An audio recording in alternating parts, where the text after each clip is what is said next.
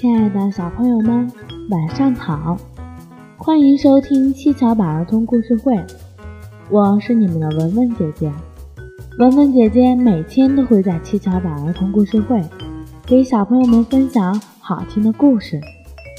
小朋友们，故事王国里呀，有一只会说话的八哥，我们一起去看看吧。多嘴的八哥鸟。清晨，阳光照进了大森林。一只黑黑羽毛、尖尖嘴巴的八哥鸟站在大松树下，迎着太阳，高声地叫着：“太阳出来了，大家快来工作吧！”大森林里立即热闹起来了。一天的工作开始了。小黄莺飞过来。用它那好听的声音说：“八哥鸟，你真会说话。”八哥鸟听到夸奖，高兴地拍拍翅膀，高声地叫着：“我真会说话，我真会说话。”一天，小白兔们正在捉迷藏，八哥鸟飞来了，站在大树下，看着看着，它忍不住想：“我真会说话，干嘛不说几句呢？”于是它就大声地嚷着：“哎，大树的后面有一只小白兔，大石头的后面有一只，哎，那边还有一只，快去抓呀！”他这么一嚷，小白兔们全跳了出来，异口同声地说：“不玩了！都嚷出来了，还有什么意思？”一只小白兔朝着八哥鸟看了看，说。我们换个地方去玩，不理他。好，小白兔一哄而散，只剩下八哥鸟孤单单的蹲在大树上。一天的工作结束了，大森林里要举行音乐会，小动物们都来了，集中在大松树上。黄鹂鸟第一个站出来，唱了一支歌。它那响亮动听的歌声把大家吸引住了。突然，八哥鸟大声叫起来：“我也会唱，我也会唱！”好好的歌让它给打断了，真让人生气。接着，啄木鸟开始唱了。谁知刚唱几句，八哥鸟又夹在中间乱唱，大家一听更生气了。小燕子说：“这次的音乐会真扫兴，让八哥鸟独自去唱吧，我走了。”说完飞走了。小动物们都嚷起来：“不开了，不开了！”大家都走了，只剩下八哥鸟孤单单地蹲在大树上。第二天，小动物们开了个紧急会议，因为。大灰狼昨天晚上把一只小羊咬伤了。为了保护大家的安全，小动物们决定用集体的力量打死大灰狼。于是大家商量出一个好办法：挖一个又深又大的陷阱，让小白兔去把大灰狼引到陷阱里。小白兔去引大灰狼了，大家全都隐蔽起来。一会儿，只见小白兔快到陷阱旁了。这时，就听到公鸟大叫：“大家快隐蔽好啦，大灰狼来了！”这一叫，大灰狼立即掉头就跑。大家非常生气，齐声说：“真是个讨厌的八哥鸟！”说完，大家都走了，又剩下八哥鸟。孤单单的蹲在大树上，森林里面再也没有人理睬八哥鸟了。他难受极了，想：为什么同伴们都不理睬我了？八哥鸟蹲在大树上，伤心的流泪。喜鹊飞过来看见了，说：“你知道为什么大家都不理你吗？你会说话，这很好。”可是你不管什么事儿、什么情况，都要插嘴乱说，把事情搞坏，谁还愿意跟你在一起呢？